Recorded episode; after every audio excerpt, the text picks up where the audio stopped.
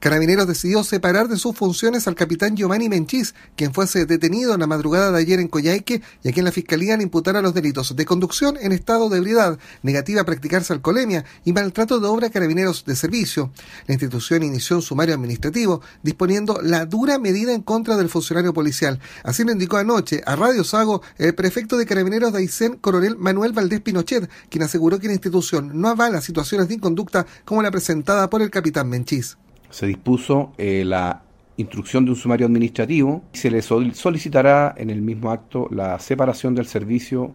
por cuanto Carabinero no avala estas situaciones de inconducta y que nosotros también, por cierto,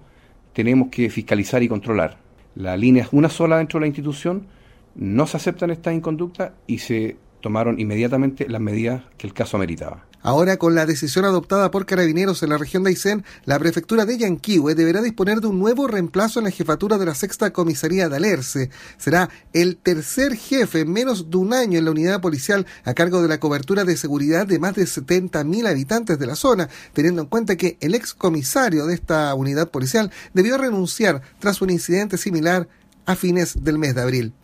Desde Puerto Montt, capital de la región de los lagos, les informó Radio Sago.